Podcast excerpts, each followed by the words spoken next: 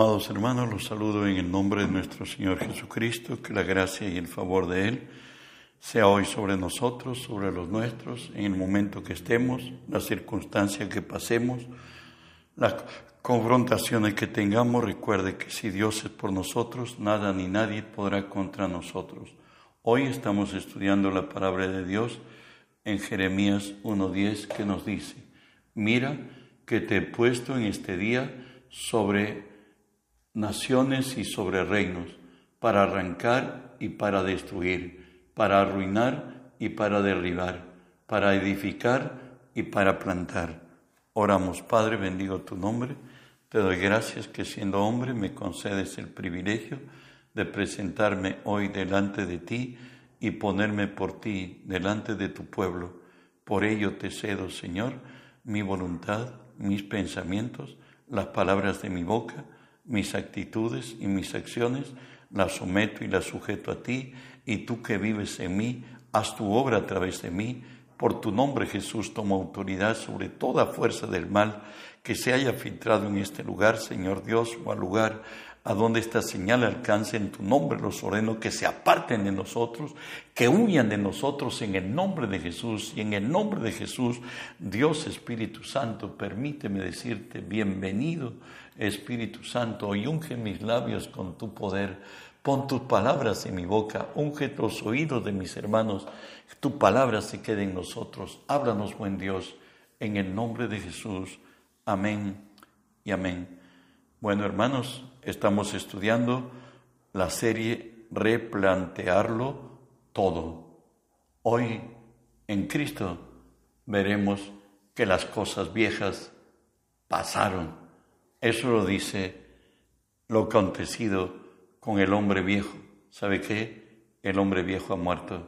El que vive en nosotros, el que estuvo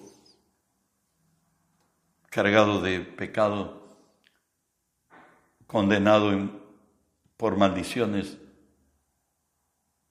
Él ha muerto, como nos dice Romanos 6:6, sabiendo esto, que nuestro viejo hombre fue crucificado juntamente con Él, para que el cuerpo de pecado sea destruido, a fin de que no sirvamos más al pecado. Venido a Cristo, esto es lo que pasó, nos dice con nuestro pasado Recuerden, el hombre viejo ha muerto. Por tanto, debes considerarte libre de él y considerarte en Cristo libre, como nos dice Isaías 38, 17. He aquí, amargura grande me sobrevino en paz, en la paz, mas a ti agradó liberar mi alma, mi vida del hoyo de corrupción, porque echaste tras tus espaldas todos mis pecados. Cuando vinimos a Cristo, Él ha puesto hacia atrás de Él, a las espaldas de Él, nuestro pasado, nuestro quebranto, nuestro dolor, nuestra figura, nuestra conducta. Él nunca nos va a ver en, en Adán, sino en Cristo. Es más, Isaías 44, 22 dice, yo deshice como una nube tus rebeliones y como niebla tus pecados, vuélvete a mí, porque yo te redimí. Recuerda que la sangre rociada en antiguo pacto cubría el pecado, pero la sangre de Jesús extingue el pecado. ¿Sabes qué? Nos dice la palabra del Salmo 103, 12, cuanto está lejos el oriente del occidente, hizo alejar de nosotros nuestras rebeliones. Recuerda que hoy somos nuevas criaturas. Lo viejo ha pasado, todo es hecho nuevo. El oriente y el occidente nunca, nunca se juntan, nunca confluyen, sino que siempre son distantes. Tu pasado y el mío lo ha puesto aparte de nosotros, nunca nos va a alcanzar si no le abrimos puertas. Miqueas 7:19 dice, Él volverá a tener misericordia de nosotros, sepultará nuestras iniquidades y echará en lo profundo del mar nuestros pecados. Recuerda que para Israel el mar es lugar de olvido. Él ha echado al olvido nuestro pecado. Hebreos 9:14 nos dice que Él limpiará nuestras conciencias de obras muertas para que sirvamos al Dios vivo. ¿Sabe que Nuestra conciencia es nuestro juez, del cual nunca pudimos evadir, menos aún del juez justo de Dios. Pero para que Cristo avive en nosotros la sangre del pacto eterno, vino a nuestras vidas y liberó nuestra casa, la casa donde había habitar el Señor, de toda contaminación con el pasado, de todo lo malo. Y no solamente hizo eso la sangre de Cristo, de limpiar nuestras conciencias, Él puso en nosotros, a través de la sangre, a Cristo viviendo en nosotros, porque nos dice así Levítico 17:11, porque la vida de la, de la carne en la sangre está, y os la he dado para hacer expiación sobre el altar por vuestras armas, la misma sangre hará expiación por la persona. Y de ahí que 1 Corintios 6, 17 nos dice, porque el que se une al Señor, un espíritu es con él. La sangre de Cristo ha traído la presencia viva de Cristo a nuestras vidas. Tenemos nosotros en nosotros a Cristo viviendo y tenemos la sabiduría de Dios, tenemos la inteligencia de Dios, tenemos el carácter de Dios. Hoy Dios vive en nosotros. Aleluya. Hagamos lo que Pablo dijo ya no vivo yo, mas Cristo vive en mí, y lo que vivo ahora lo vivo en la fe del que me amó y asimismo se dio por mí. Somos libres en esta nueva vida de la opresión. Isaías 54, 7 y 8 nos dice así, por un breve momento te abandoné, pero te recogeré con grandes misericordias. Con un poco de ira escondí mi rostro de ti por un momento pero con misericordia eterna tendré compasión de ti, dijo Jehová, tu redentor. Hoy, al vivir en el Espíritu como estilo de vida, hoy Él ha vuelto todo, su amor y su compasión y misericordia a nosotros, de tal manera que, reflexionando el salmista nos dice en Salmo 35, porque por un momento será su ira, pero su favor dura toda la vida, por la noche durará el lloro, mas en la mañana vendrá la alegría. Dios es un Dios perdonador y restaurador. De ahí que lo dice Jeremías 31, 25, porque satisfaré al alma cansada y saciaré a toda alma entristecida, pues nuestro Dios es fiel y compasivo. Él nos dice en el Salmo 138, 7, si anduviere yo en medio de la angustia, tú me vivificarás. Contra la ira de mis enemigos extendrás tu mano y me salvará tu diestra. Y aquí parece que nos hallamos con alguien que conoce más de Dios o se consagró más a Dios, por cierto recibió de más de Dios, y le dice a su Dios y a nuestro Dios, por tu nombre, oh Jehová, me vivificarás. Por tu justicia sacarás mi alma de angustias, y por tu misericordia disiparás a mis enemigos y destruirás a los adversarios de mi alma, porque yo soy tu siervo. Dios es bueno, Él pelea nuestras batallas, Él suple lo que nos falta, conforme a sus riquezas en gloria en Cristo Jesús. Naún dice de él, Jehová es bueno, fortaleza en el día de angustia y conoce a todos los que en él confían. ¿Sabe que El que en la nueva creación, el que ha nacido de Dios vence al mundo, nos dice la palabra. Primera de Juan 5:4. Porque todo aquel que es nacido de Dios vence al mundo. Y esta es la victoria que ha vencido al mundo, nuestra fe. Recuerde que Adán y Eva cayeron porque no caminaron en fe, fueron determinados por sus sentidos, como lo describe Génesis 3.6, y vio la mujer que era bueno para comer, que el árbol era bueno para comer, que era agradable a los ojos y árbol codiciable para alcanzar la sabiduría, y comió de su fruto. Y dio también a su marido, el cual comió así como ella. Consecuencia de ello, nos dice Romanos 5:12, por tanto como el pecado entró en el mundo por un hombre y por el pecado la muerte, así la muerte pasó a todos los hombres por cuanto todos pecaron. La condición que nos dejó el pasado sin Cristo nos dice así en Efesios 2, 4 y 5. Pero Dios, rico en misericordia, por su gran amor con que nos amó, aun estando muertos en pecados, nos dio vida juntamente con Cristo. Por gracia sois salvos. Segunda de Corintios 5, 16, 17 nos dice, de manera que de aquí en adelante a nadie conocemos según la carne, y si aún a Cristo conocimos en la carne, ya no le conocemos así. De modo que si alguno está en Cristo, nueva criatura es, las cosas viejas pasaron, he aquí, todas son hechas nuevas. Dios en su gracia, ha extendido su misericordia sobre el hombre pecador y por gracia podemos encontrar esto en Juan 5:24, de cierto, de cierto os digo, el que oye mi palabra y cree en el que me envió, tiene vida eterna y no vendrá condenación, mas ha pasado de muerte a vida.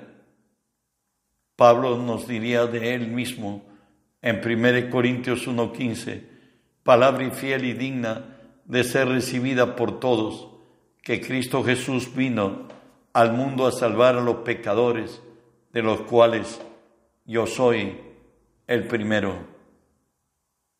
Lo que Cristo hace con la vida de cada hombre. Hayamos venido en la condición que hemos llegado. Él vino a buscar no a justos, sino a pecadores para arrepentimiento él nos dice en Juan 10, 28 y 29, yo les doy vida eterna y no perecerán jamás, ni nadie los arrebatará de mi mano. Mi Padre que me las dio es mayor que todos y nadie las puede arrebatar de las manos de mi Padre.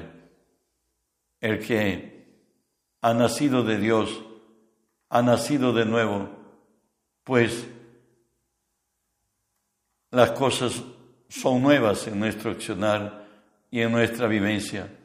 El que ha nacido de Dios, pues tiene el testimonio de Dios en él.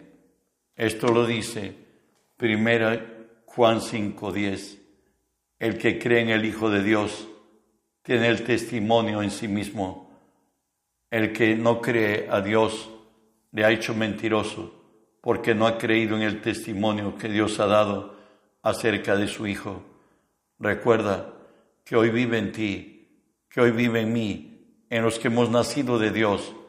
Hoy Él es el hombre espiritual que vive en nosotros. Él es el que nos alerta y nos orienta a desviarnos del mal y a guardarnos del mal. En el plan del Señor fue que naciéramos del Espíritu de Dios, como lo dice Jeremías. Perdóneme Ezequiel 36, os daré un corazón nuevo y pondré un espíritu nuevo de entre vosotros y quitaré de vuestra carne el corazón de piedra y os daré un corazón de carne y pondré de entre vosotros mi espíritu y haré que andéis en mis estatutos y guardéis mis preceptos y los pongáis por obra.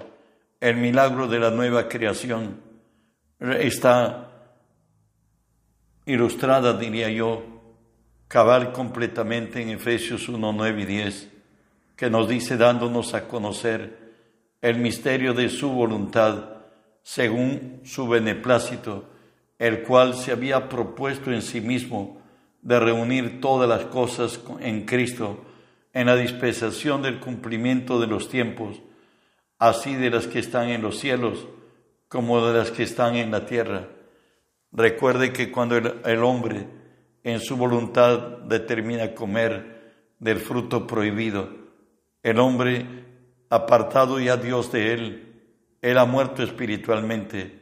Hoy se ha reducido a ser un hombre pensante. Mas venido Cristo a nuestras vidas, Jesús aquí en la tierra le dice a Nicodemo, escúchenle, en Juan 3, de 3 a 6, respondió Jesús y le dijo, de cierto, de cierto te digo, que el que no naciere de nuevo no puede ver el reino de Dios. Nicodemo le dijo, ¿cómo? ¿Cómo puede un hombre nacer siendo viejo?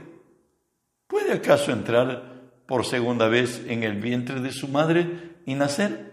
Respondió Jesús, de cierto, de cierto te digo, que el que no naciere de agua y de espíritu no puede entrar en el reino de Dios. Lo que es nacido de la carne, carne es, y que lo que es nacido del espíritu, espíritu es. Le hablaba del nacimiento espiritual, le, le hablaba de ser a la imagen y semejanza de Dios, hoy Dios mismo viviendo en nosotros, y para que las bendiciones de Dios nos alcancen, Él nos dio de su Espíritu. Y por ello nos dice Romanos 8:14, porque todos los que son guiados por el Espíritu de Dios son hijos de Dios. Tenemos que ser determinados por el Espíritu Santo para que así en nosotros se vea la gloria del Señor, como lo dijo Jesús a sus discípulos en Juan 16, 12 al 14 Aún tengo muchas cosas que deciros, pero ahora no las podéis sobrellevar. Pero cuando venga el Espíritu de verdad, Él os guiará toda verdad, porque no hablará de su propia cuenta, sino que hablará todo lo que oyere, y os lo hará saber las cosas que habrán de venir. Él me glorificará a mí, porque tomará de lo mío, y os lo hará saber. Jesús envió al Espíritu Santo para que tengamos la misma oportunidad y calidad de vida que Él tuvo en relación con su Padre, para que guiados por el Espíritu Santo su voluntad sea hecha en esta tierra. Efesios 4:30 nos exhorta y nos dice, no os contristéis al Espíritu Santo, con el cual fuisteis sellados en el día de la redención. Recuerde que Jesús ha traído a nuestras vidas vida espiritual y por ello nos dice que hay que ser santos como vuestro Padre que está en los cielos es santo.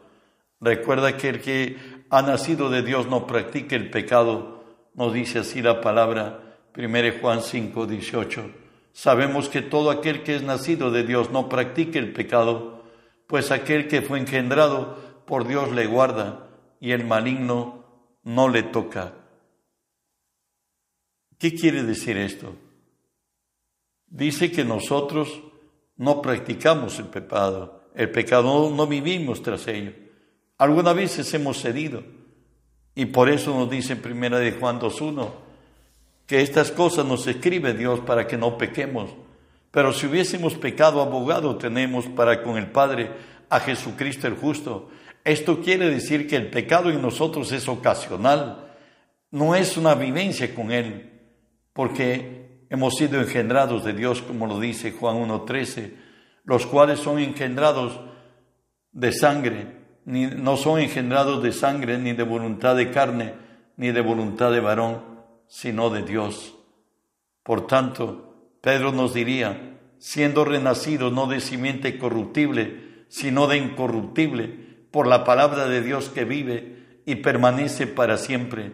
Y ese ser que nació de nuevo está en nosotros, es Cristo viviendo en nosotros, como lo dice Colosenses 1, 26 y 27, el misterio que había estado oculto desde siglos y edades, pero que ahora ha sido manifestado a sus santos, a quienes Dios quiso dar a conocer las riquezas de la gloria de este misterio entre los gentiles, que es Cristo en, en vosotros, la esperanza de gloria. Hoy Él vive en nosotros él es nuestro Dios, ¿Qué espera de mí y de ti el Señor? Nos dice la palabra, todo me es lícito, pero no todo conviene. Todo me es lícito, pero no todo edifica. Tú como creyente y yo como creyente, hay cosas que no nos es permitido hacer por la propia naturaleza que hoy Dios vive en nosotros. Nuestro cuerpo es el templo del Espíritu Santo.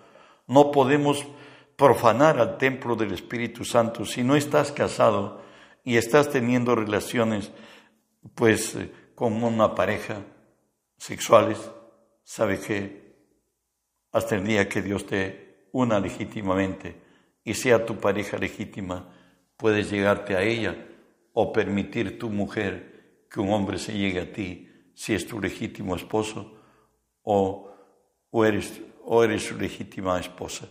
Pues que Dios añada virtud de su gracia. Pablo entendió este caminar con Cristo y nos dijo así en Gálatas 2.20, con Cristo estoy juntamente crucificado y ya no vivo yo, mas Cristo vive en mí y lo que ahora vivo en la carne, lo vivo en la fe del Hijo de Dios, el cual me amó y se entregó a sí mismo por, por mí. Recuerda que solamente llegamos a pecar cuando hemos descendido de la cruz. El hombre viejo está crucificado juntamente con Él para muerte, a fin de que ya no sirvamos más al pecado. Que la gracia de Dios sea contigo. Gracias por este nuevo nacimiento, por esta virtud de haber nacido de Dios y que hoy Dios mismo vive en nosotros. Pues no las cosas viejas pasaron, he aquí todo es hecho nuevo. Bendiciones.